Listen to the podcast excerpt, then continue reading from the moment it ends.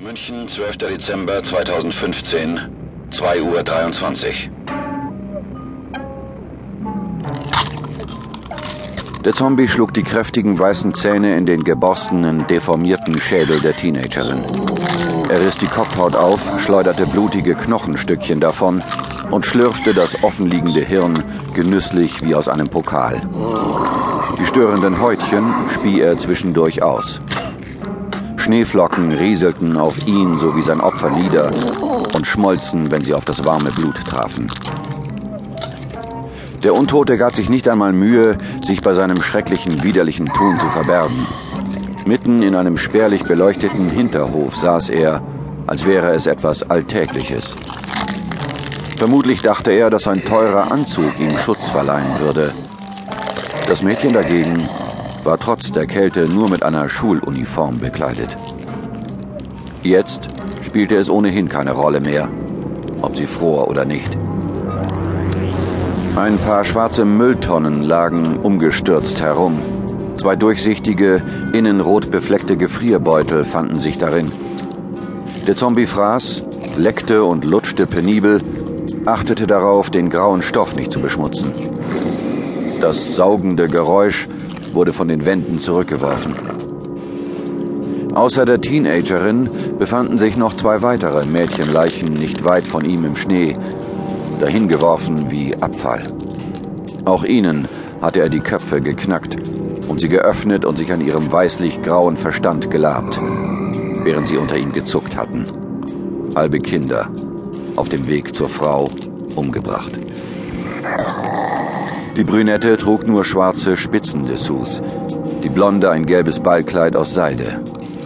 Blutlachen hatten sich um sie herum gebildet und die offenen Wunden dampften leicht. Der Schnee brachte die Farben viel besser zur Geltung. Für Betrachter eine grausige und surreale Szene zugleich.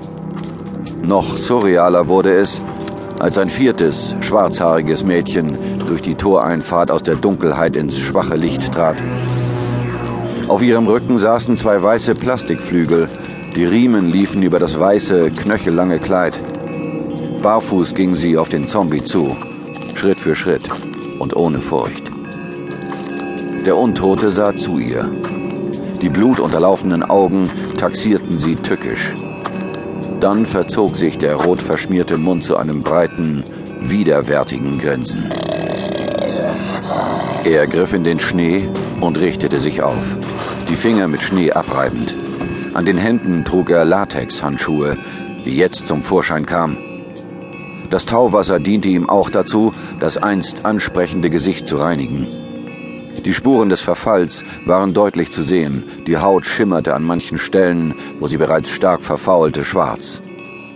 Mit Schminke hatte er den Versuch unternommen, sich zu tarnen.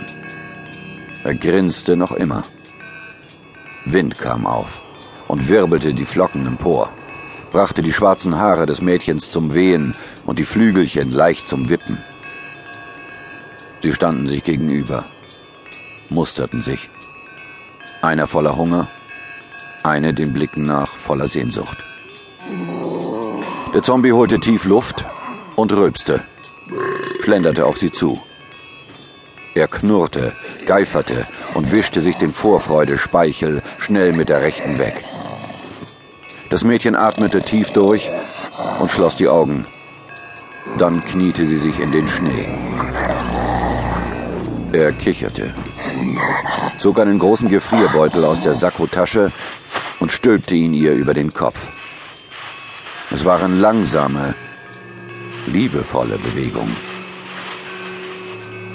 Seine linke Hand streichelte sie beruhigend, während das Plastik von innen durch ihre warme Atemluft beschlug. Die Folie bewegte sich sachte, aber sehr schnell im Takt.